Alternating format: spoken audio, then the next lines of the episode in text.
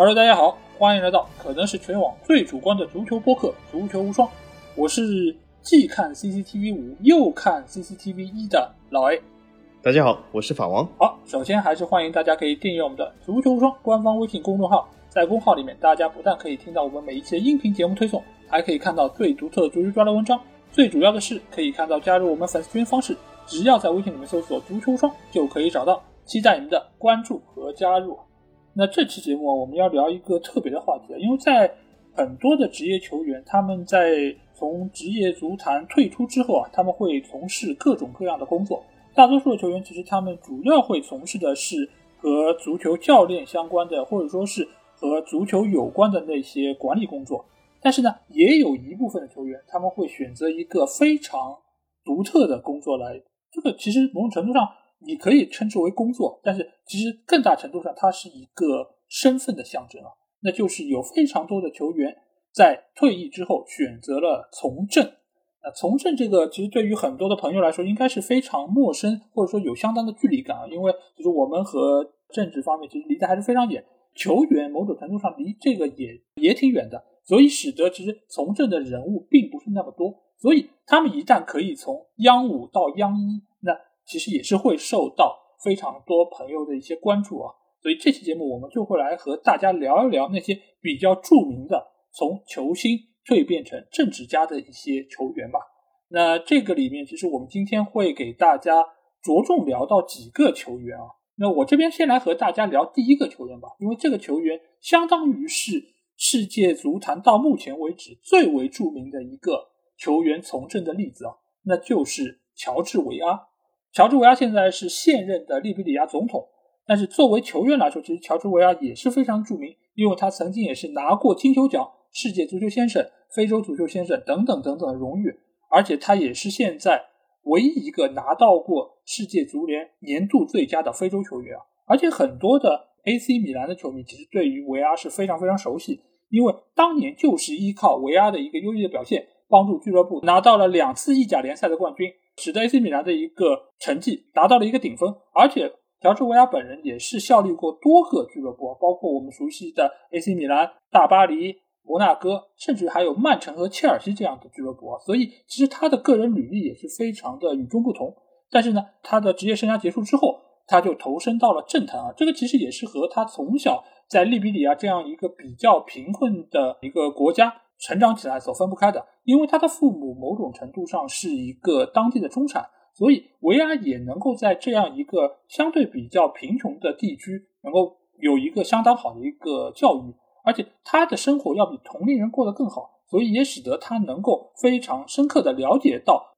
当地民众的一些疾苦，所以这个也是他之后能够成为政治家，甚至于现在成为总统的一个非常重要的契机。啊，他是在零三年就投身了政坛，而且是创立了民族变革大会党。而且他在中间其实也是经历了各种程度的一个起起伏伏，因为他一开始的从政并不是那么顺利，而且在第一次的竞选中其实是以落败而告终。但是最后他还是在二零一七年的时候参加总统选举，最终是当选。到目前为止，他仍然是利比里亚的总统，而且是做出了非常不错的一个成绩啊。所以目前来说，他也是球员从政的一个代表性人物。那我不知道小金，你对于乔治维阿有怎样的一些印象呢？毕竟他也是曾经在大巴黎效力过的球员。他其实在呃马赛效力过，我记得啊。乔治维阿其实好像我们有一期讲就是爸爸和儿子那个系列，我们也讲过乔治维阿，对吗？这个球员呢，我本人来说对他的印象，踢球的印象还是比较模糊的，因为他这个人属于那种这个时代呢和我们稍微有一点擦肩而过，就不能说完全呃和我们的看球履历完全的不重合，但是至少是从我个人来说，我开始看球的时候他已经是行将退役了。刚才老 A 说，对他曾经效力过大巴黎。但是他效力大巴黎的时候，呃，不用说法甲，我连足球都没有看。然后我开始看足球的时候，他其实已经是快离开米兰了。然后呢，乔治维亚给我唯一的印象就是他在马赛效力的时候，所以在我的脑海中，乔治维阿的身影完全是穿着白蓝色球衣的身影，所以说对大巴黎这个呃，仅仅是停留在这个图片上，或者说连图片都很少，因为那个时候流传至今的图片也不多，呃，所以他对我来说，球员生涯来说是非常少的。那么他的从政生涯呢？首先我对利比里亚这个国家也不是那么熟悉，但是呢，乔治维阿当选总统这件事，我相信应该说是只要是看过足球的，基本都听说过这件事。他呢比较出名的，或者是对一个法甲球迷来说比较熟悉是，他的儿子现在正在法甲啊。我们当时那期节目也说过，他正在里尔队。今天我们录制节目的时候，刚刚输给了这个大巴黎，他儿子也上了场，还是像我批评那样只会蒙带啊，这是仍然还是有提高的空间啊。所以说，呃，维亚还是要跟他儿子说一下。关于这个从政这件事呢，其实就是老 A 今天本来做这个系列，就是说，呃，说的球员从政系列。听众朋友，我来给大家讲一个故事。老 A 本来给我一个名单，呃，这张名单里面呢 列了形形色色这个人物，我也不知道老 A 从哪里搜集出来的。这些形形色色人物里面都是一些球员从政的例子。然后呢，老 A 分派了给我一个非常困难的任务，就他说要我选出两到三个非常成功的从政人选。我一看这个名单，我发现这个名单上几乎都是从政失败的。呃，他这个时候一定要我选出 成功的，呃，我觉得非常的困难。但是呢，法王有个特色，就是遇到困难时候，我喜欢迎困难而上。那么老 A 既然给我这么困难的这个东西，既然这样嘛，我就是勉为其难的选了两个。然后呢，这其中其实有一个呢，我相信是非常容易选择的，那他就是乔治维阿，因为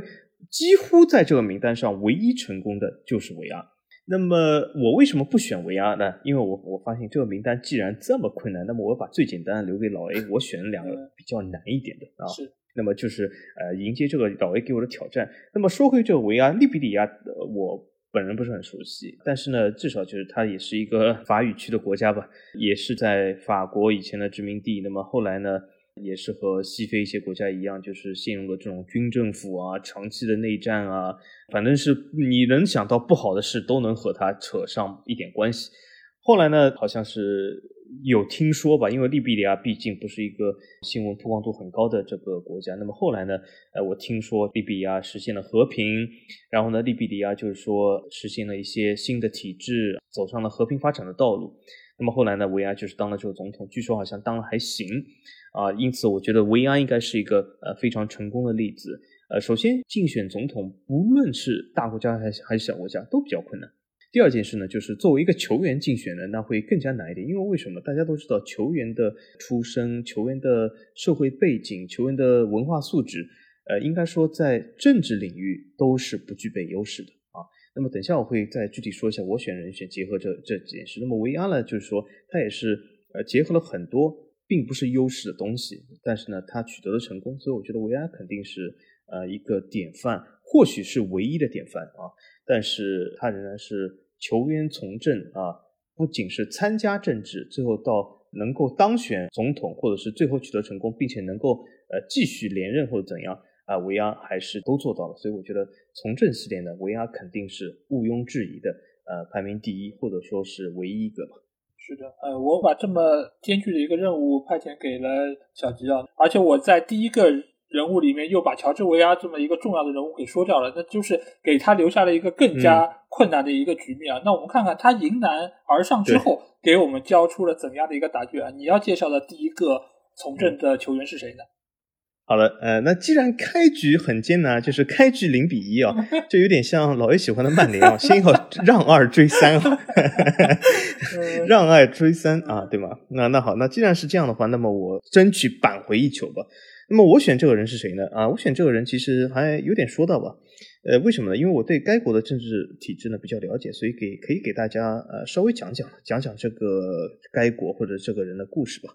那么我选这个人呢，呃，我相信德甲球迷和部分法甲球迷和部分我或者说这个中国市场或许根本没有的比甲球迷肯定比较熟悉他。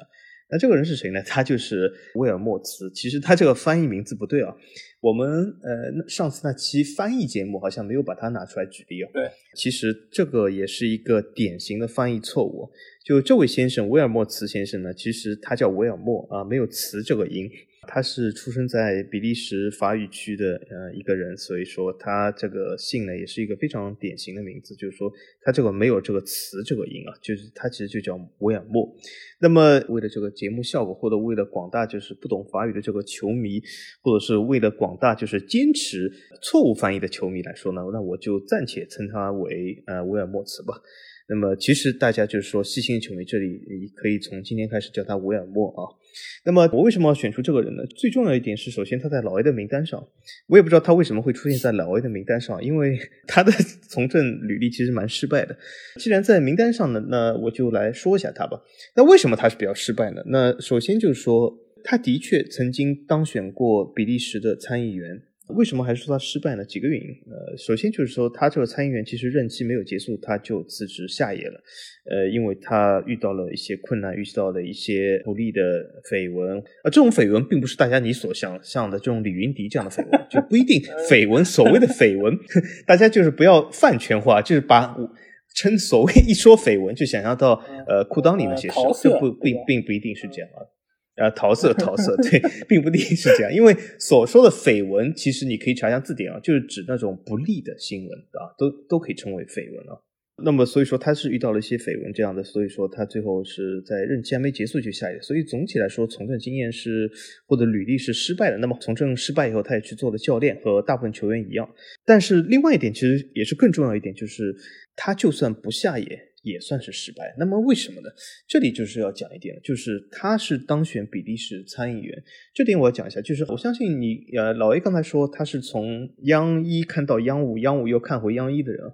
那么我问一下大家，就是呃，你经常会听到有些国家说，我有上院，我有下院，我有参议院，我有众议院，我有参议员，我有国民议员，这其中有什么区别？不知道大家知道没有？这其中其实区别很大。那么我们就以比利时的制度来说吧，比利时这个制度和法国呃也比较像。议会呢，应该说是分成了四级议会。什么叫四级议会？最低一级就是我们上期讲黑店节目里要里面讲的，就是市议会。市议会呢，就是说一个城市啊，或者是几个城市组成了一个超级市或者一个都市圈啊，该市市议员组成的这个议会叫市议会。举个例子来说，你是比利时南区，对吧？你可以去选你在里尔都市圈啊，就是法国隔壁里尔都市圈的市议员，你是可以去选的。呃，那么选完以后呢，这个市议员呢可以投票呢选出这个市长来，那么市长呢可以委任一个 CEO，那么这就是第一级叫这个所谓的市议员。如果再往上一级呢，就是所谓的区议员，就是什么叫区议员呢？就是比利时呢把全国划成三个区，啊，一个是荷兰语的弗兰芒语区，一个是首都布吕塞尔区，一个是南部的法语区叫瓦隆区。另外一句话就是瓦隆区其实还有一个国内的公众号做的挺好的，这个内容十分丰富，但是我发现每次非常精彩文章出来以后，点击量比我们足球无双还要少。呃，这真的非常遗憾，呃，所以呃，我我是给大家推荐一下，他的东西非常丰富，而且最近也推了一个比利时法语区的一个很有名的歌手啊，一个男的叫 Stomai，他为什么有名？因为他是如果你去法国的话，你会发现呃最有名的歌手一男一女就最走红的，比如说呃在中国是谁的地位？比如说你是凤凰传奇，呃什么鹿晗这种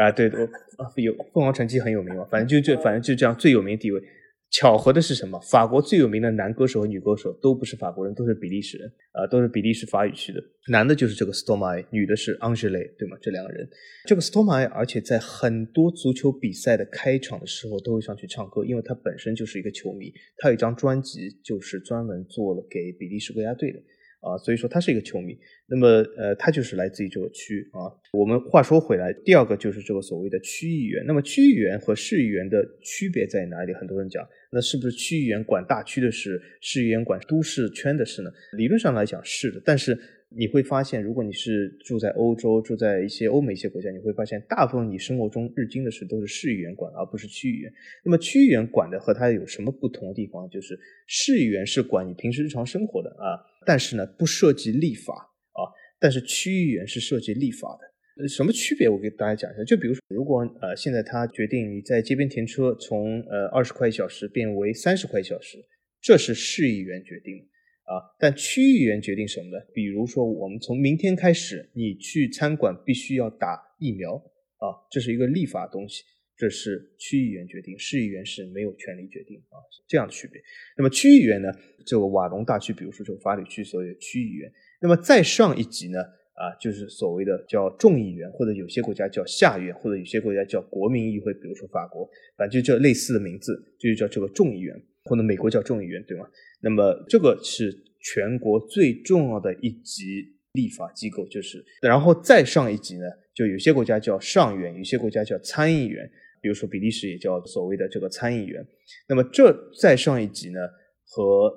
众议员有一个非常大的区别。那么这个维尔莫。他去的就是这个所谓的参议员。那为什么说他比较失败呢？因为在比利时或者在法国，在这些国家，你只有是政治边缘化的，在党派中不行的、没有地位的、地位低的，或者是当一个熊猫作为一个吉祥物的，才会去参议员啊。那为什么呢？因为比利时的法律是有三型法律规定的。什么叫三型？就是其中一个啊，就是有一些议案是。必须众议员通过，去参议员不能参与的这些议案，这些议案是什么议案？就是和你一切生活有关的。比如说，我今年啊，卫生部拨款多少钱，教育部拨款多少钱给学校，这些是参议员不能参与投票，只能众议员参加投票的啊。那么还有一些法案呢，是参议员可以在众议员决定之下参与投票的啊。那么大部分情况下，众议员其实都决定你不用投了啊，这是现实问题。第三部分就是参众两院都要投票的法案，这些法案呢，往往是呃涉及到呃国家政治啊、国家外交啊、国家军事啊这些东西。那么很多人会讲，尤其是这个央一的这个粉丝啊，会讲，那岂不是参议员很重要？你看决定了国家军事、外交、政治，其实不是的啊。在欧美国家里面来说，就是你拨款给学校多少钱，呃，马路上清扫多少钱，绿化多少钱。老百姓更关心这些事，而不是关心呃我今天造了多少枚导弹这种东西啊呃，所以说参议员他仅仅能参与的一些投票的东西，是一些涉及到国家。外交、军事这些东西，所以说是非常有限的。那么基本都是被边缘化的。而且比利时呢，从近期以来呢，已经把参议员的选举制度取消掉了。因为为什么呢？选举这样参议员其实是有点劳民伤财的，是没有意义的。那么现在参议员，比利时参议员是怎么产生呢？是由各区议会啊。刚刚大家就说我为什么要讲一下区议会，就是现在的参议员是由各区议会。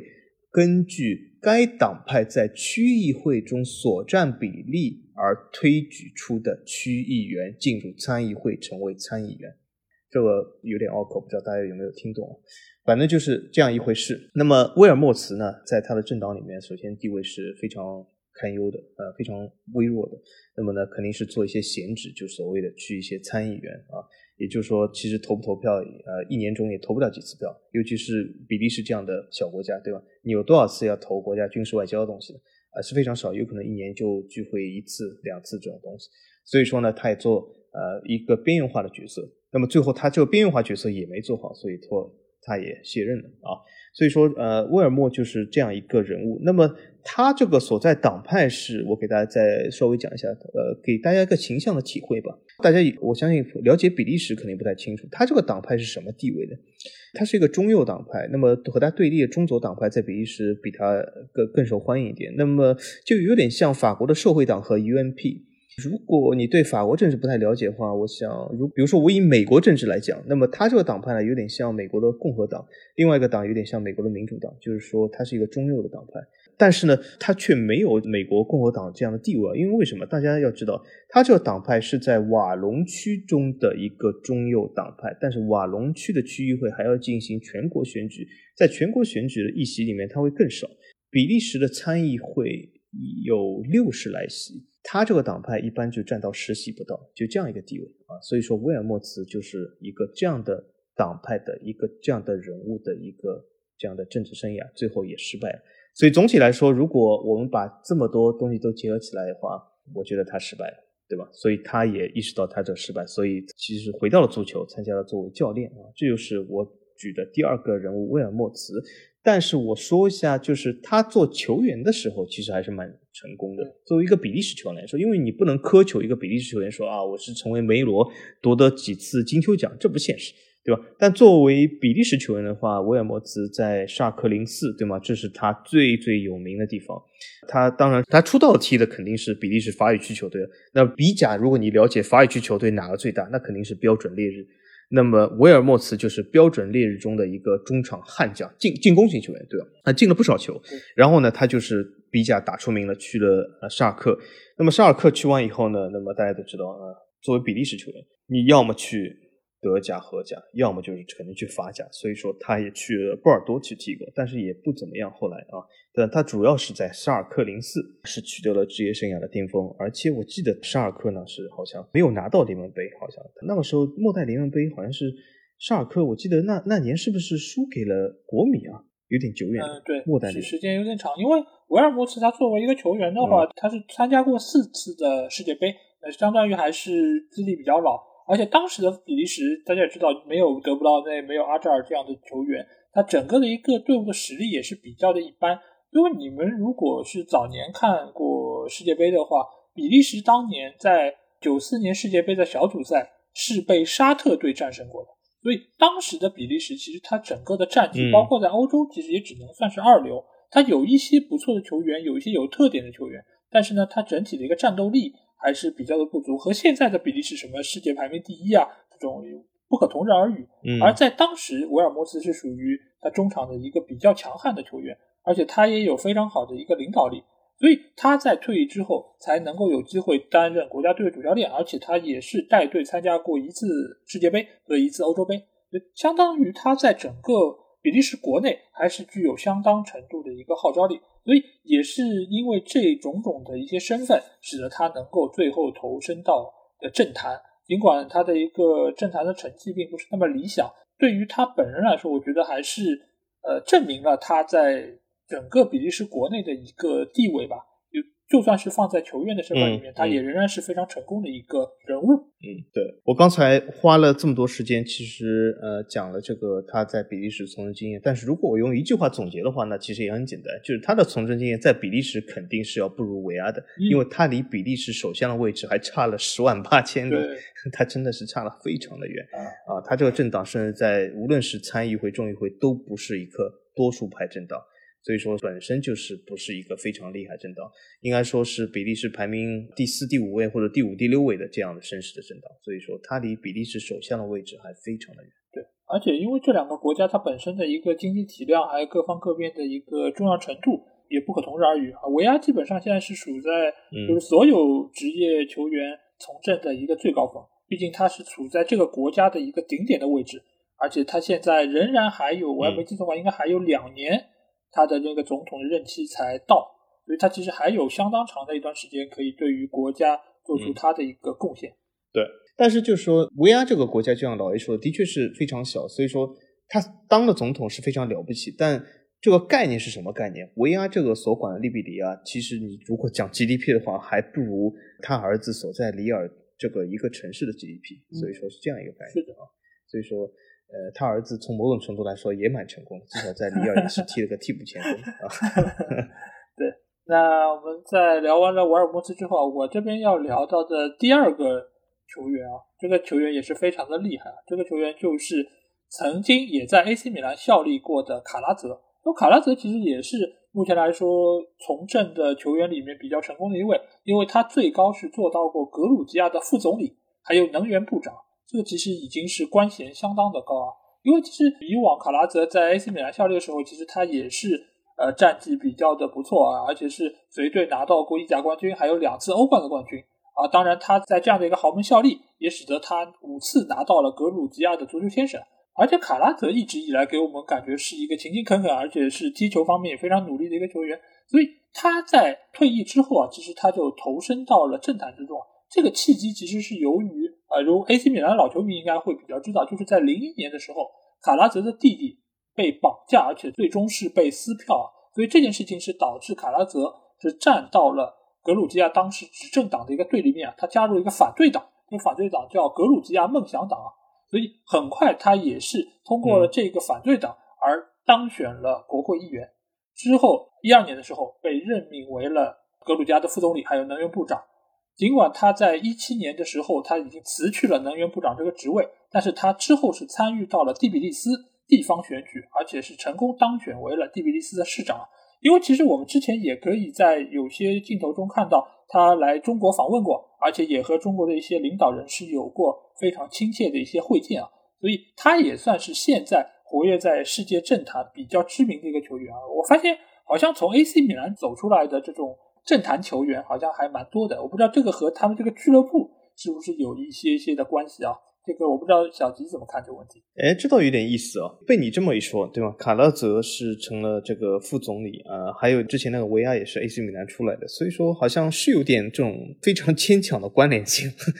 其实还有另外一个球员，就是他是比较早年的，就是里维拉。里维拉也是以前 AC 米兰的一个球员，而且他也是从一而终，从。十七岁加入俱乐部，一直到退役，全部都是在 AC 米兰效力。而且他之后也是当选了意大利的国会议员，而且之后也是出任过什么欧盟国会的一个议员。所以他其实也是 AC 米兰出来的，而且是从政非常久的一个米兰球员。这个我觉得真的是有点关系的。当然，我觉得是不是有可能和他们的那个贝卢斯科尼有一定的关系？因为呃，AC 米兰也和贝卢斯科尼有非常深的渊源啊。就贝卢斯科尼也是长期在政坛是有相当大的话语权。所以也使得这些球员也好，或者说是之后参与了米兰管理工作的一些官员，也最后能有机会走上政坛。我觉得这个可能多少有点关系。当然，像维阿这种，因为他并不是说参与的意大利或者说是欧盟的这些工作，那他可能也是耳濡目染，对吧？在整个俱乐部的一个气息感染之下，使得自己能够最终是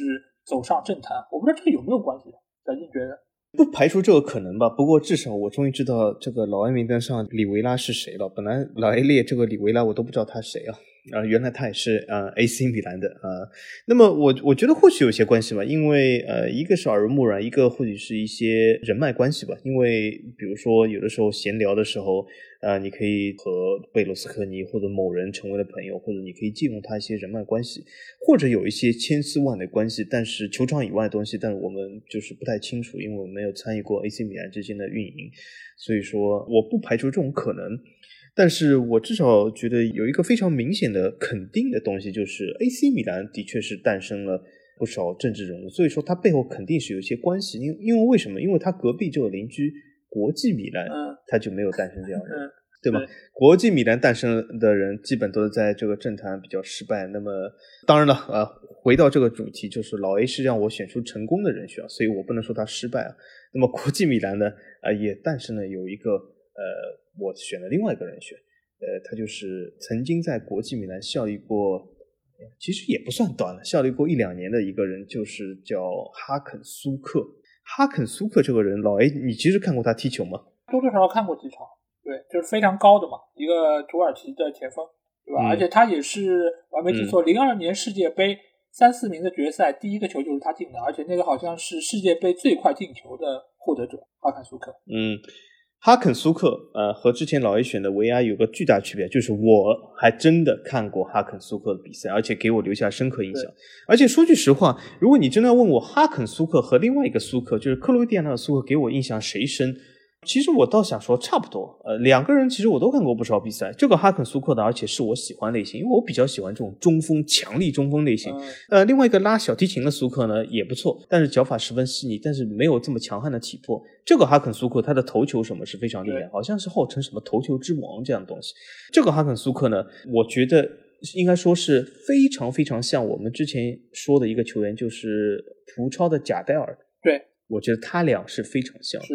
呃，无论是进球的特色、技战术的特色和整个履历都非常像，还像谁你知道吗？我觉得还跟阿里代伊有点像。阿里代伊啊，阿里代伊，呃，哎，这个我觉得阿里代伊的成就不如他们，因为为什么？阿里代伊，我觉得他的欧洲的最高成就是在比勒菲尔德，对吗？他好像没有夺得过当地联赛冠军。他可是当过拜仁的主力。阿里代伊去过拜，对。对对对，哦，这被你说了，阿里代还这这真的还有点像，但是这两个人，但是他们是在各自球队，波尔图和加塔萨雷基本是锋霸，嗯，阿里代伊在拜仁应该没有锋霸吧？呃，那一段时间可能他们的中锋人选上也不是人员太多，所以当时好像阿里代伊还算是拜仁的主力前锋，大概打过时间不长，我记得好像一个赛季左右吧。嗯，我已经很少有印象了，但是我觉得这让我想起了伊朗另一个前锋阿兹蒙，我一直想他去里呃里昂，他就是不去哦，这让我非常火大。啊，那好，那么我们把这个呃飘出去的思绪马上扯回来。那么这个土耳其的哈肯苏克，我非常喜欢他，就像以前我们呃做那期节目，我讲我很喜欢贾戴尔一样，就是我很喜欢这种高大威猛型中锋，门前一蹭，而且撅这个屁股门前一蹭，我觉得特别帅。那么哈肯苏克还有一个和贾戴尔非常像是什么地方啊？这点或许和阿里代有点不同啊，就是他们除了在各自的加拉塔萨雷和波尔图以外，在其他任何地方都非常失败。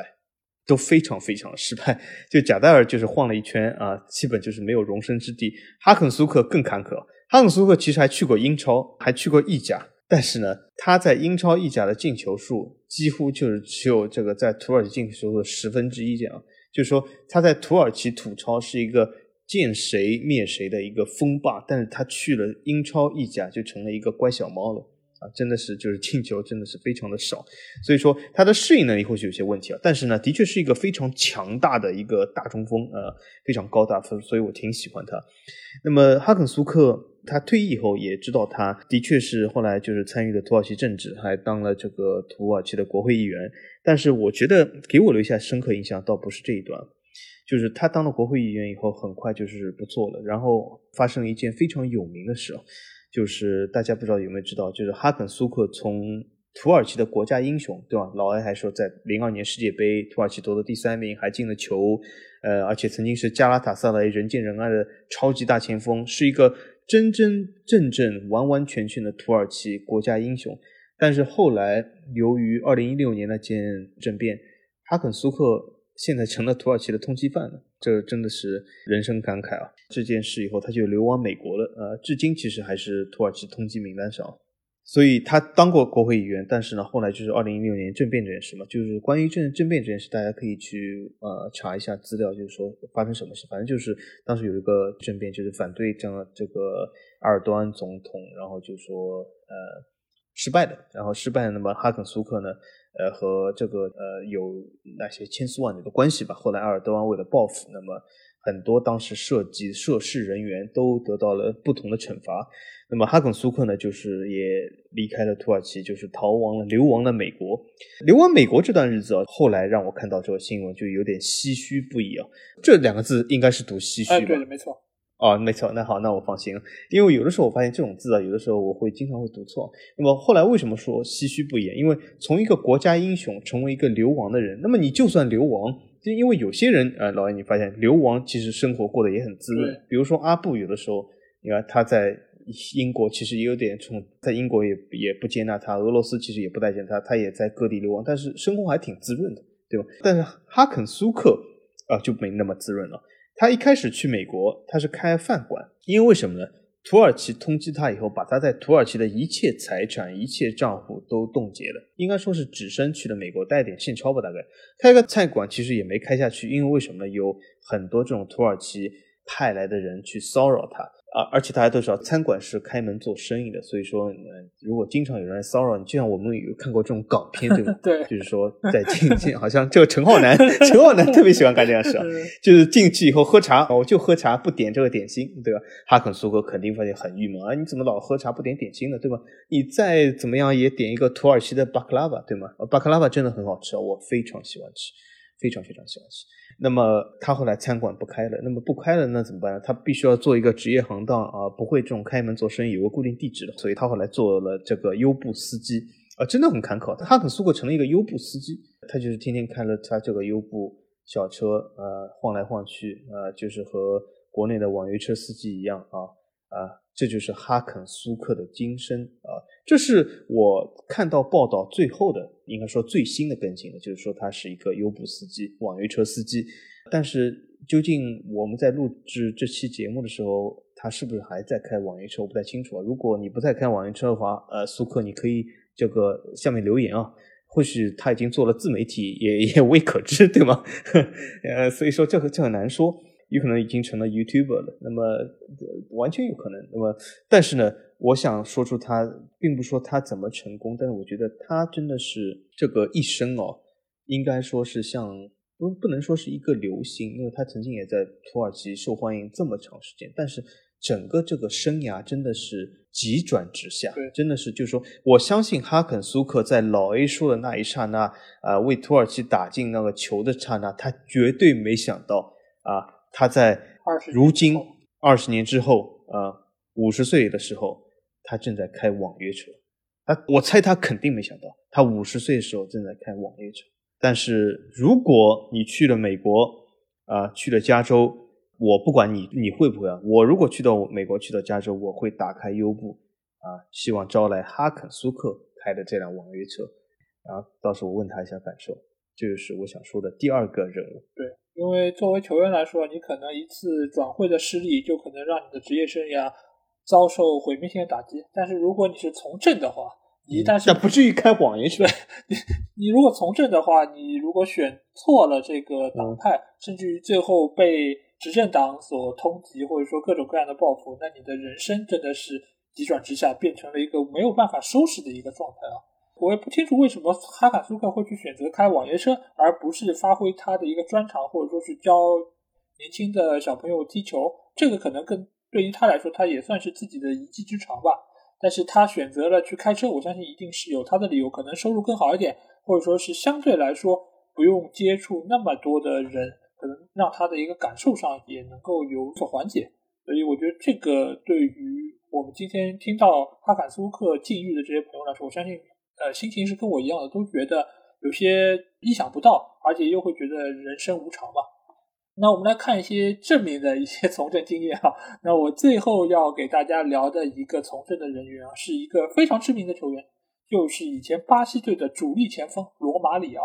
因为罗马里奥大家知道以前的绰号叫独狼嘛，而且他也是一个非常具有足球天赋的一个球员。因为罗马里奥我们知道他踢球基本上是属于那种门前脚感非常好，整个比赛中他可能机会并不是太多，但是只要把球交到他的脚下，就是非常有威胁。而且以往他的那种单刀球的一个变化是非常多的，他可以挑射，他也可以晃门将，他也可以抽射，就他是属于那种球感非常独到的一个球员。而且他也是帮助巴西队拿到了世界杯的冠军，而且他也获得过一次世界足球先生，而且他也曾经效力过多家啊，就是欧洲的豪门俱乐部，尤其是在巴塞罗那。尽管不能说是非常的成功吧，但是也算是取得了一定的成就，所以他是一个非常优秀的前锋球员。但是他在零八年宣布退役之后啊，大家会想，哎，这么一个球员为什么零八年才退役？因为他是一个职业生涯非常长的一个球员，而且他在之后很长一段时间从欧洲出来之后，都是回到了巴西，然后参加巴甲的联赛，所以他是到零八年才最后宣布退役啊。而且他是加入了巴西社会党。呃，之所以他会进入政坛，其实非常重要的一个原因就是罗马里奥有一个女儿，这个女儿呢，她是患了唐氏综合症。呃，如果大家知道这样的一个症状的话，会知道其实这个症状也蛮常见的。其实，在普通人中间，因为我们现在如果走在路上，就经常也能够看得到患唐氏综合症的这些小孩儿，或者说是其实是有一定年龄的一些患者。那因为他的女儿患了这个病，所以他在从政的期间，他是主要致力于推动残障还有罕见疾病领域的一些法律法规。而且他在一零年时候也是参加了里约州的一个呃联邦众议员的选举，他是当选了众议员。而且他在之后啊，其实呃也是联合了贝贝托一起，是以前也是巴西队的他在锋线上的一个搭档，他们两个人一起去参加了一个呃里约州长的一个竞选啊。但是尽管他在竞选的初期是排名比较好，但是他在最后的一个角逐中还是排名比较靠后，遗憾落选啊。所以。其实罗马里奥，你可以说他在自己所在的一个领域里面，其实是具有非常好的一个成就，而且在从政的一个过程中，也是推动了很多法案的一个制定。但是总体来说，我觉得走到最后，他的一个从政的履历也仍然没有办法和他的一个足球方面的职业生涯相提并论。不过对他这个家庭的遭遇还是表示遗憾啊。这点来说，之前那个哈肯苏克还有一点没说，其实他的家庭遭遇也挺遗憾。他的第一个妻子死在地震之中，所以说也是呃挺遗憾的啊。所以说哈肯苏克好像这个人好像 总体来说，呃，如果以多梅内克这个星象学大师的角度来看，好像这个星象不是最好啊，就是这个运势不行。对，可能世界杯上那个进球就是把他所有的好运气。都给带走了，这个确实是有点呃有点唏嘘吧。那我们在简单聊了几个就是从政的球员之后，接下去我们会来聊一聊他们身上具有的一些特点吧。因为球员在退役之后，其实大多数都是会从事教练的工作，因为这个和他们的本职工作是比较类似的。那你觉得为什么就是有些球员他退役后会选择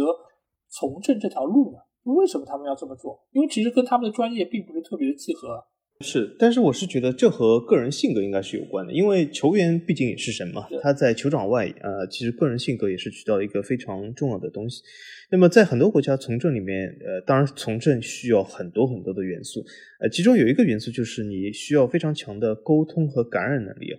就是你这个人是比较喜欢说的，就是说你是比较善于说服别人。那么这样的人呢，是比较是适合从政，或者基本从从自己的角度来说，也愿意去参与到这些事中。那么这些球员，我觉得都有一个共同点，就是他的呃语言交流能力还是可以的。虽然他的其他能力或多或少的不如一些呃职业的政治人物，或者是那些所谓的这个政客，但是呃这也导致了他们从政没有那么的那么的成功，在球场上那么成功。但是至少我觉得他和普通人或者和其他球员相比，我觉得他的语言交流能力和和他的感染能力还是不错的。呃，就是说，呃，他能够参与这些政治，因为参与这些政治有个重要的东西，就是你得说服别人啊。因为呃，这本身也是一个竞争环境下，而且很多人讲这个所谓的政治选举，政治选举，很多人讲你为什么啊选了这个人，这个人又不如那个，或者不如那个，那为什么会选这个人呢？就是说，其实你会发现很多人。发现或者是了解这个人，往往是看了他的履历，但是大部分人的履历是差不太多的，不会有一个形成一个非常呃大的差距。那么你怎么去选，其实就看他自己在有限的时间里面，或者一个参加的政治选举活动，或者在电视上怎么通过有限时间来说服你。所以他的这个语言交流能力非常的重要啊。所以这些球员我觉得都有一个这样的共同点，就是至少语言交流能力是可以的。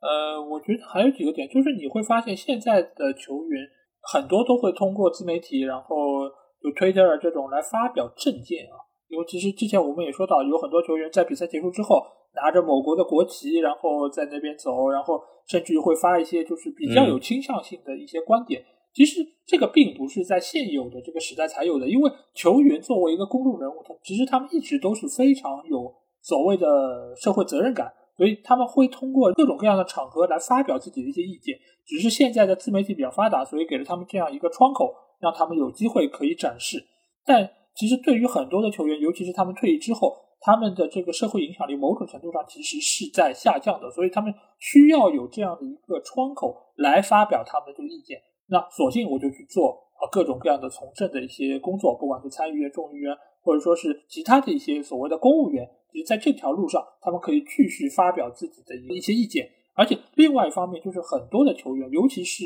我们像说的像维尔莫茨或等等等等这种从政的这些球员，我们看到他们其实有一个共同点啊，就是他们是非常具有领袖气质，就是他们以前在球场上可能就是那种比较有责任感或者比较有担当或者比较敢说，甚至于是在球队内部比较有威信的这类球员，所以他们一旦跳出了球队的这么一个范围之后，来到社会上，他们本身也是作为一个社会人，他们有自己的一个责任感在中间。所以，不管他们所代表的立场是左派还是右派，但是他们对于整个社会，他们想要通过自己现有的这个知名度，来更好的贯彻自己的一个想法。所以，也使得他们中间的一一些人，一旦拿到了这种人脉关系之后，他们就想要参与到政坛。而且最后，我觉得也是这么多年以来，因为他们积攒下的这些人气，也使得他们比普通人其实要更容易当选上这些政坛的角色。因为就像刚才小徐说到，就是比如说有三个人放在我面前，让我选一个，那我是选两个没有听到过名字，但是可能他们在执政方面是比较有能力的人，还是选一个我听到过的，而且他在踢球方面是比较知名啊，有名气，而且是成功人士，我到底选谁呢？那都不了解情况下，我肯定会选一个比较有名，而且我会觉得他既然在球场上这么厉害、这么成功，那他在政坛上一定也会有触类旁通方面的这种能力。所以这样的一些人物可能会某种程度上更容易当上政坛的一些角色吧。我觉得可能是有这样的一些原因造成的。那接下去我们还会从从政的这些球员来看，我会发现还有一个非常有意思的特点啊，就是这些人物。好像比较多的集中在南美或者说是东欧的一些区域啊，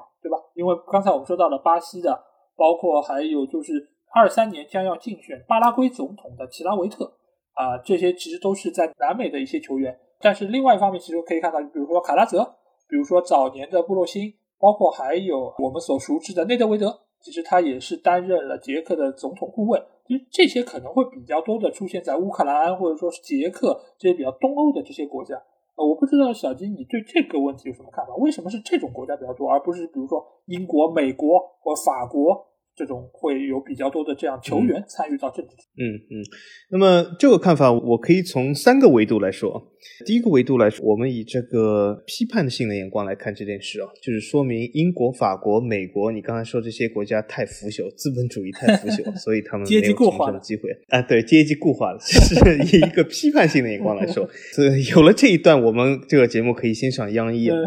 那么从另外两个维度来说呢，第二第二个维度我想说什么呢？其实也非常简单，说明这些国家其实它应该说够差吧。就一个国家，你必须非常的差，你的政治体制要比较的混乱，或者说，呃，你的政治体制其实说它的规范性或者它的职业性没有这么强，你才会有一些非职业性的人去做一些非职业性的事，就算他以前是非常的厉害。啊，这是第二个。那么第三个维度就是比较详细说一点，就是什么？这其实牵涉到每个国家的国民性，就是什么样？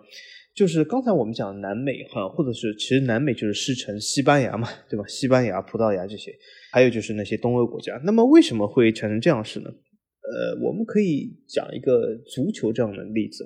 就是这些国家，南美和和西班牙这些国家，我觉得它说的好听一点，就是那里的足球很纯粹。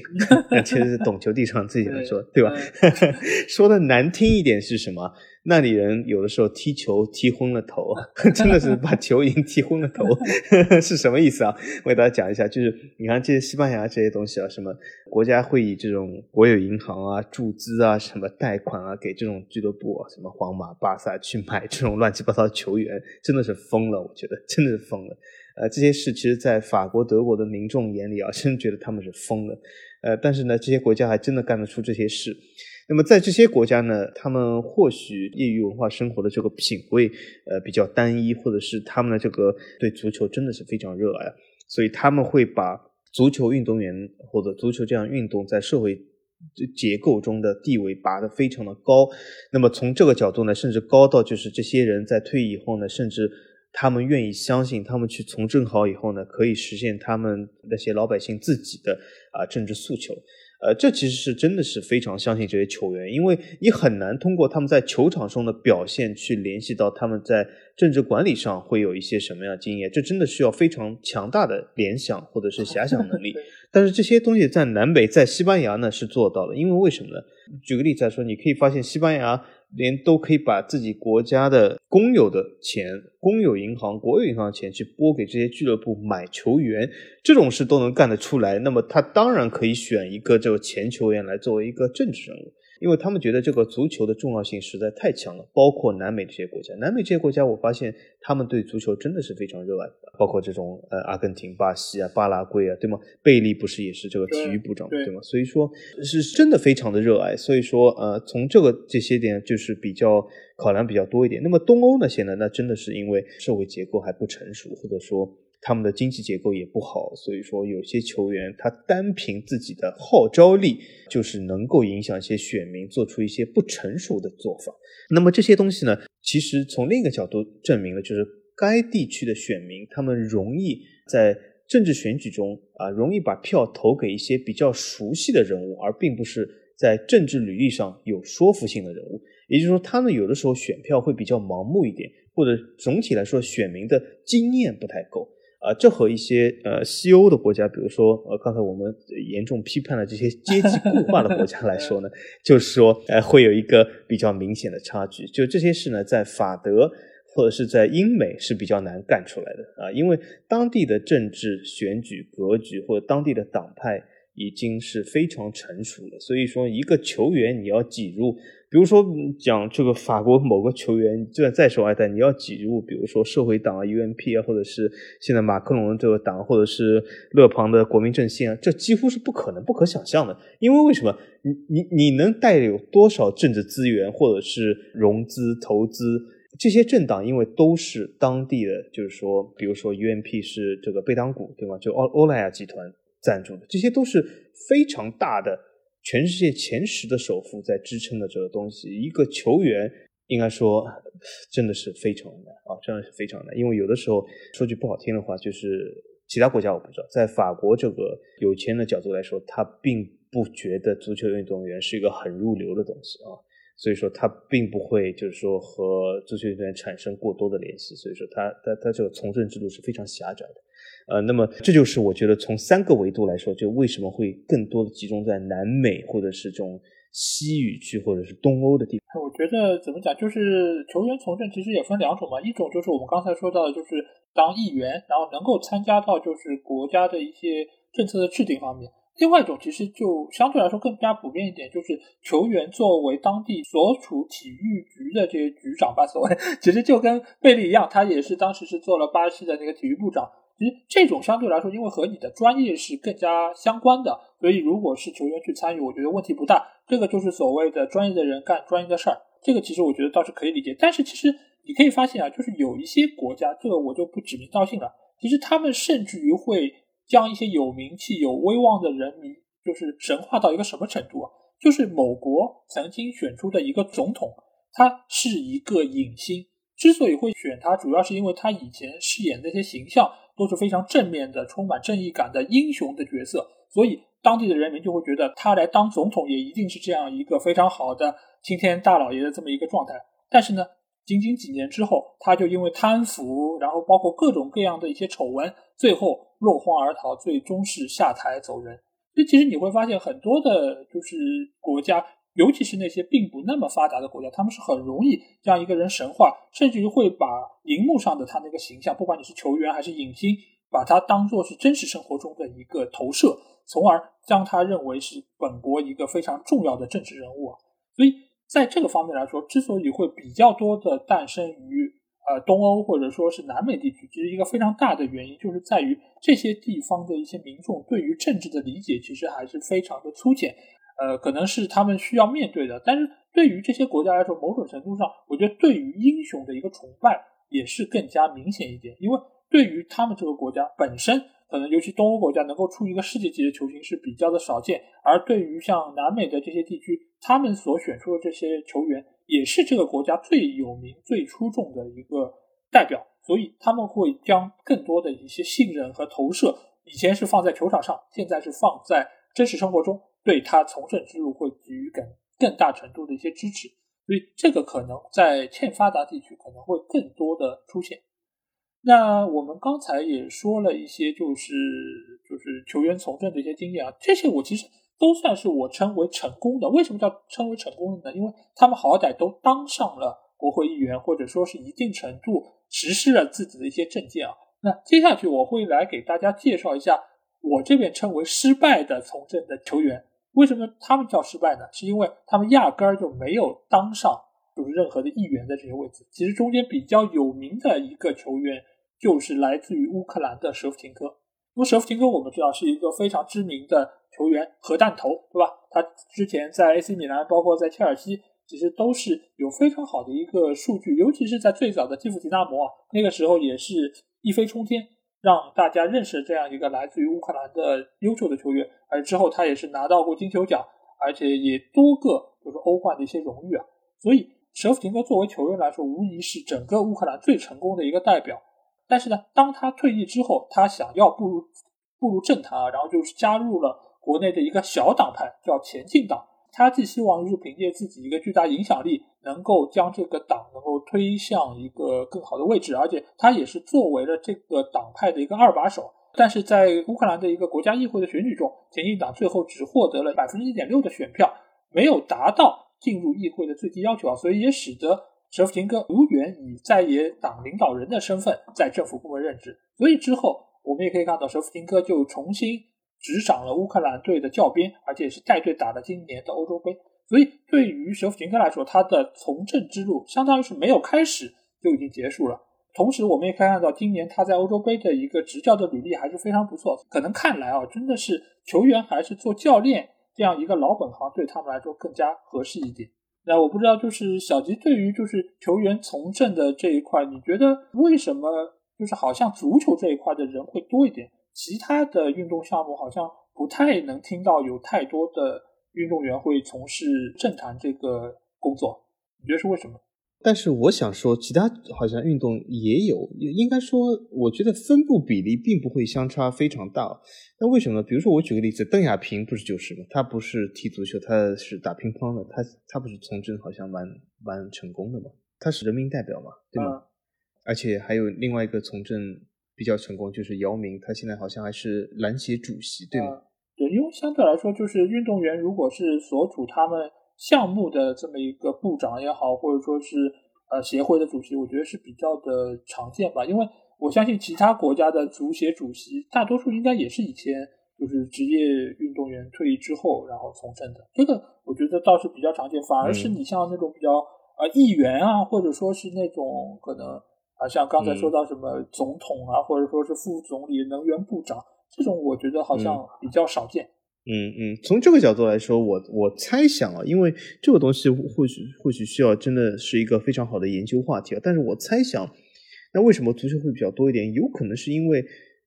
刚才我们分析那些能够让运动员作为一个政治人物的那些国家，他们所喜欢的运动，我觉得都是足球。呃，因为我们可以讲一下，就是刚才我们讲的，呃，东欧也好，南美也好，尤其是南美或者西部地区啊，我会发现，在我们印象当中，西部或者是南美那些国家，巴西、阿根廷，我们印象中他们。最受欢迎的运动，应该说毫无质疑的是足球。当然，有些国家它也有点篮球啊，有点排球，但是这个篮球、排球这个声势和足球不可同日而语。那为什么呢？啊，还有一个原因就是篮球、排球对这个人的这个身材的这个要求会比较高一点，所以说你本身这个范围就是比较有限的。所以这些东西它没有一个广泛性，所以我觉得这些国家，因为有些国家它本来无论是任何运动员，他基本都没有从政的机会，所以说这些国家都可以啊避而不谈啊。但是运动员有从政机会的那些国家里，我觉得往往都是足球是毋庸置疑的啊，毫无质疑性的是一个第一大运动，所以我觉得这有可能是足球从政导致人员比较多的一个原因吧。因为其实刚才我觉得一个非常重要的点就是球员之所以能够从政，是因为他们的知名度。而作为世界第一运动来说，足球运动员他的一个知名度显然是要高过其他的运动项目，除非你在其他项目里面可能是世界最顶尖的，就比如说你像那个费德勒或者说是德约啊这种类型。当然，可能他们所处的国家没有给他们这样的一个条件。但是如果是真的要其他项目，就比如说我之前好像看到。那个以前有一个打网球的，就是萨芬，对吧？萨芬大家知道也是俄罗斯非常著名的一个，嗯，俄罗斯一个著名的网球选手，长得非常帅，对吧？而且他也有个妹妹嘛，对吧？萨芬娜，对吧？我记得，呃，然后当时好像萨芬也是在俄罗斯国内也是从政，而且他也是实行了一些政治诉求，具体我已经有点不太记得了。但是这种程度的运动员确实是有可能能够。从政，因为他们首先也是这个国家最著名的运动员之一，而且他也是某种程度上是在东欧的这么一个体制下面，所以更容易能够出来。我觉得是这样。但是相比于其他的国家的其他运动员的一些知名度，我觉得和足球运动员相比还是有相当大的一个距离。所以可能他们的这个资历，包括他们给自己背书的一些程度，也不如足球运动员这么的好，所以可能显得就是。从政的足球运动员会更加多一点，呃，我觉得这个其实呃还是属于处在就是这整个运动的一个弱势上，使得其他的运动的运动员好像很难脱颖而出，除非是从事的是本国的就是运动相关的这个协会的会长，这个可能可能性会高一点，但是其他的那些政府的部门工作，呃，对他来说相对就有一些门槛。那我们在聊了以前的这一些球员从政的经历之后啊。我觉得最后我们来聊一个话题吧，就是小金，你觉得现在的这些球员里面啊，你从谁身上看出了未来可以从政的一些潜质？嗯，这个话题是我这期节目最喜欢一个话题。我不知道老 A 为什么放到最后，是压轴的原因。那当然，原来是这个原因啊！这个话题我真的很喜欢，因为为什么？呃，所有的话题里面，我唯一就这个话题让我陷入了沉思，真的是陷入了沉思。就是我的脑子就像这个扫描仪一样，啪，这样把这个所有的球员都扫描一遍。就是刚才我呃，我们不是说呃，有些球员在有些国家，其实他根本运动员没有从政的道路，呃，所以这些球员呢，应该说是比较遗憾啊。但是其中也不乏有一些好的苗子，我可以讲一下，就是意淫一下，对吧？就是这个完全就是这个脱离这个时代的背景或者空间啊。我先想说一些球员，就是他们或许被认为很多球迷认为有从政这个条件，或者是看好他们。但是我觉得他们绝对不可能啊！首先我说一下，呃，现在就是所谓的足球界里面最红的两个人，梅罗、梅罗是这样的啊，这两个人没有一个是适合从政的。我说一下为什么？虽然他们人气很强啊，就是比如说，呃，应该说这个世界上只要你看足球，不知道梅罗是绝对不可能。但他们能够从政？我觉得不太可能啊。首先我说一下梅西，梅西为什么？大家只要看过梅西的采访、新闻发布会也好，或者是最近比如说 Go 对他的采访，他是一个非常内向的人。这样的性格是不太适合从政，就是你让他上台要跟呃几百几千人这样说话，有一些煽动性的演讲或者怎么怎么样，梅西是做不到的。梅西是一个足球技术十分细腻、球商十分高的球员，但是他是一个非常内向的人，所以说他这是不适合。你看他在发布会上都会哭。啊，所以说有的时候你如果上台的话，你要真的是从政竞选的话，这不是非常适合啊。所以说梅西是肯定啊不行的，虽然他知名度也很高。另外一个呢，另外一个我想这样说，就是就像我刚才说的，你作为一个政治人物，你至少会有语言交流能力，就沟通能力啊。就你说的话不能太痞。就比如说另外一个就是什么，你上台不能说就是呜，对吧？他不是最喜欢说这句话吗？对吧？进完球呜，对吧？你如果靠这个东西，呃，你要。竞选总统，你要和其他，比如说美国拜登总统一见面，然后一来是哟，你看 这个拜登都被吓傻了，是吧？所以说他他不适合从政啊。他既然是谁，大家这心里知道啊。那么另外一些球员呢，比如说呃，比如说内马尔那些球员。应该说是在社交媒体上也是非常的活跃，但他们不适合从政是什么原因呢？就他们平时说话就比较痞一点。就比如说我们讲啊，就是美国，比如说总统奥巴马，他虽然是黑人，但他的讲话是非常文绉绉、非常文学气质。就你没有办法想象，比如说一个 NBA 球员要成为美国总统，对吧？一开口就说 “Yo, what's up”，这样这样的这样的人是没有办法成为总统啊。内马尔这样这样的人，所以是也是不可能的。所以排除这些人。呃，我倒觉得有两个人还可以，虽然他们的生生活的国家是不太有这样可能性发展啊，就是比如说我我讲两个就是法国的，刚才我们讲到法国，就是说你要一个运动员，尤其是足球运动员，你要从政，那几乎是不可能。那么我们暂且把这个社会背景放到一边啊，我倒觉得有两个球员还蛮适合的，呃，而且表现出这样的特质，一个就是杜加里，不知道大家还记得这个球员啊？这个球员曾经波尔多名宿嘛啊，然后在 AC 米兰也踢过。为什么我觉得他适合呢？因为首先就是他的语言交流能力不错，他在很多这个电视台讲法甲的时候，作为评论员或者是作为这个赛前的、赛后的采访嘉宾、战术分析嘉宾，对吧？所以他的语言交流能力是非常非常不错的，而且他也做了很多这种电视台的嘉宾啊，做了其他节目啊，他也参加了一些其他电视台节目，也看过，挺好的。呃，还有一点就是说，你要从政，首先你得是，或者你要从政成功的话，首先你得是代表了。一个多数派的选民啊，是这样的，就是说，比如说这个国家，呃，大部分都是呃白人，或者这个国家大部分都是黑人。你如果你是一个亚裔人，呃，一个中国或者日本人，你要去竞选，那是会比较难的。就是说，因为大部分选民和你种族是语言是不一样，那就会比较难。那么杜加里呢，首先是代表了当地的主流性，所以说他本身就是有具有一些优势，而且他的口才也是不错的。他而且是一个挺有头脑人，我看过他好几次采访。这次波尔多不是建队呃一百四十周年纪念里面，他也说了不少话，所以说大家可以有有兴趣的话可以去看一下。另外一个，我觉得还有点戏的，就是呃，老应该知道，就是他曾经是一个英超球员，也是一个法甲球员，就是勒波夫。勒波夫呢，他和杜加里差不多，就是他首先他代表了当地就是呃选民的种族的主流性，所以说他肯定是有选民基础的。当然也是因为在法国，所以足球运动员是不可能当选，只是随便说一下。那么洛波夫呢，也给我看到了很多他的语言交流能力，还有他的说服能力还是蛮强的，因为他也做了一些节目，呃，也是挺活跃的，和杜嘉里一样。而且他们的样子呢，说话的口吻、口气呢，也挺和蔼可亲的。因为你作为一个政治人物，你你不能太凶啊，对吗？这样就是选民也不会选你。所以说的这两个人都不错，我觉得是应该说是个好苗子。另外一个人他其实也不错，但已经错过了这个年龄，就是法国的温格。温格其实上次我看到他就是为自己的出的书做了这个新闻发布会采访，我觉得真的是说的挺好的，就是。应该说是非常强大的交流能力，但是温格他吃亏在他的年纪有点大了，所以说他已经不适合去做选举啊。那么从这个方面来讲，我觉得这三个人还挺好的，但是只是纯纯的呃，完全的就是呃幻想一下。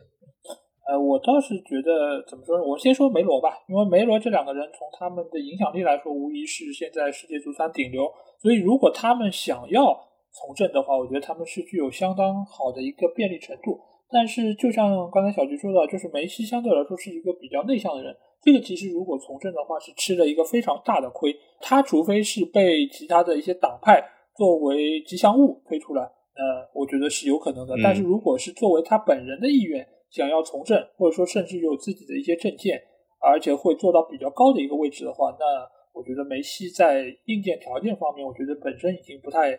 不太够格啊！尽管他是身处南美地区，这个国家其实也是有让球员从政的一个土壤在的，但是我觉得梅西本人是不太可能做这件事儿。而 C 罗的话，我觉得他的性格方面是比较的张扬，而且他也是能够有比较好的一个说好听点就是进取心吧。所以他如果本人有这个意愿从政的话，我觉得身处葡萄牙这样一个地区，其实也不是不可能，就是担任这样一个职位。但是我觉得 C 罗一个最大的问题是在于。他其实未来的方向非常的多，他有非常多的可能性。相比于梅西来说，所以他未必会选择吃力不讨好的这样一个活儿。因为你会发现，很多从政的人其实是在其他方面可能没有办法能有这么好的一个途径，让他在社会的舆论方面有更多的一个发声口径。那对于 C 罗来说，他现在他的一个影响力其实遍布全球的，而并不是说仅仅局限在葡萄牙国内。所以他完全可以说，我选择一个更有影响力的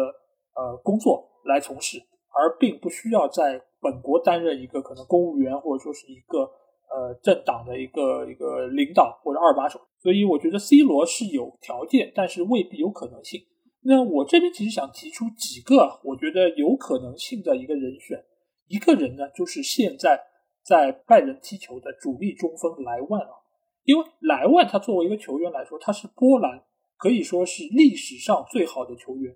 甚至没有之一。而且呢，作为莱万来说，他整个人的一个形象也是相当正面的。所以，他对于这样一个国家，他如果从政的话，我觉得对于选民来说，他的一个形象很正面，而且他能够很有效的就是吸引到这些选民的投票，而且就是他在。呃，世界足坛的一个地位，包括他所取得这些成就，其实也能够很好的为他的一个竞选起添砖加瓦。所以这个球员，我觉得未来如果从政的话，应该会比较好。而且他所属的这个国家相对来说也并不如西方的这些国家的一个政治体制这么的完备，所以可能他的一个可能性会大一点。另外一个我想说的人物啊，可能是姆希塔良。因为姆希塔良他所在这个国家相对来说更加的要要靠近东边，而且他的一个政治体制也和东欧的这些嗯。前苏联的这些国家是比较的相似，而且有他邻居卡拉泽的成功经验，对，卡拉泽就是他邻居，对，对，而且像亚美尼亚这样一个国家，相对来说相对来说只出了这样一个世界知名的球星，所以对他国家来说，未来我觉得他们。呃，任何想要在这个国家能够有发生的政党，其实一定都会来拉拢姆希塔良来作为他们的支持者。就算他不真正的投入到政政党的管理之中，他也会被当成是一个非常重要的一个标志竖在那边。然后很多的选民一定会给到他们非常大的一些支持。这个其实我觉得剩下的一些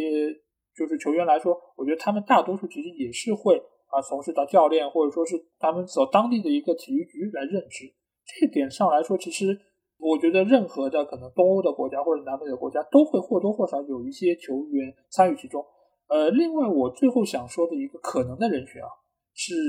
今年拿到美洲杯的阿根廷球员，他就是马丁内斯。马丁内斯的话，他是这个今年阿根廷队的门将，而且他也展现出了非常好的一个领导力和他在。球场上的一些气场，而且，呃，今年如果说是阿根廷拿到美洲杯冠军的话，第一功臣肯定是梅西，但是我觉得第二功臣，我觉得是可以给到马丁内斯，因为他的一个优异的表现是让整个球队最终可以捧杯非常关键的一个点，而且他本人所展现出来的这个气场，而且他的头脑也是非常的聪明，反应也非常快，所以如果他就是想要从政的话，我觉得也是一个非常不错的潜在的一个人物吧。所以我觉得可能我刚才说的这几个是我比较看好的可以从政的一些球员。但是不管怎么说，我觉得现在的球员和以往的球员来说，其实还是有非常大的一些分别啊。因为以前的球员他退役之后，其实就是面临了几个非常大的一个抉择，尤其是像那些经济相对比较落后的那些国家的球星来说，他们如果退役没有办法担任一些教练的或者说是知名的一些工作的话，他可能就面临着回到自己的家乡来谋求一一个生计。所以对他们来说，从政某种程度上是一个非常好的选择。但是现在的球员，他们有非常好的社会影响力。尽管你可能是从一个比较不知名的国家出来了，但是你其实也可以借助之后自己在俱乐部的一个发展，能够谋求到很多的一些谋生的途径，或者说是一些赚钱的方式。所以我相信，在之后的一些很长的一段时间里面，可能从政的球员会变得越来的越少，甚至于可能会很少再能看到那些就是做到国家高位的这些球员出现啊。所以。目前来说，我觉得对于球员从政的这个话题，我们能聊的就是这些。呃，我不知道小吉还有哪些需要补充的吗？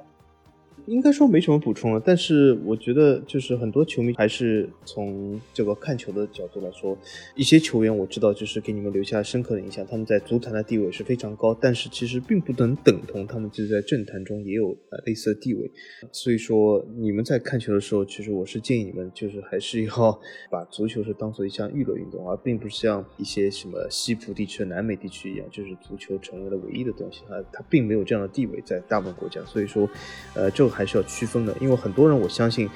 刚才就是说到老 A 就是最后那个话题，我相信在评论中肯定会有人讲啊，什么梅罗啊肯定能啊，或者说什么齐达内啊 肯定能啊，其实是完全不可能的啊，尤其是齐达内，具体原因呃这里就不多复述，但是总体来说就是说，足球它在每个国家的地位和呃每个国家的就是所呃受到的欢迎程度也是不一样的啊，而且每个国家的政治体制它的成熟度也是不一样。所以说，并不是说，呃，他在足坛里面一呼百应，他也能够在政坛一呼百应。这里面其实有些国家的政治体制已经决定了，这些球员是，呃，完全不可能成为一呼百应的。啊，好，那基本上今天我们这期的话题就是这样。因为这期节目可能也有一些球员从政的，并没有被我们详细的讨论。啊，你们就是如果想到有哪些球员的话，也可以在我们的评论区留言。当然，如果想要和我们直接交流，也可以加我们的群。只要在微信里面搜索“足球双”就可以找到，期待你们的关注和加入。那今天这期节目就到这里，下一期节目再见吧，大家拜拜，大家再见。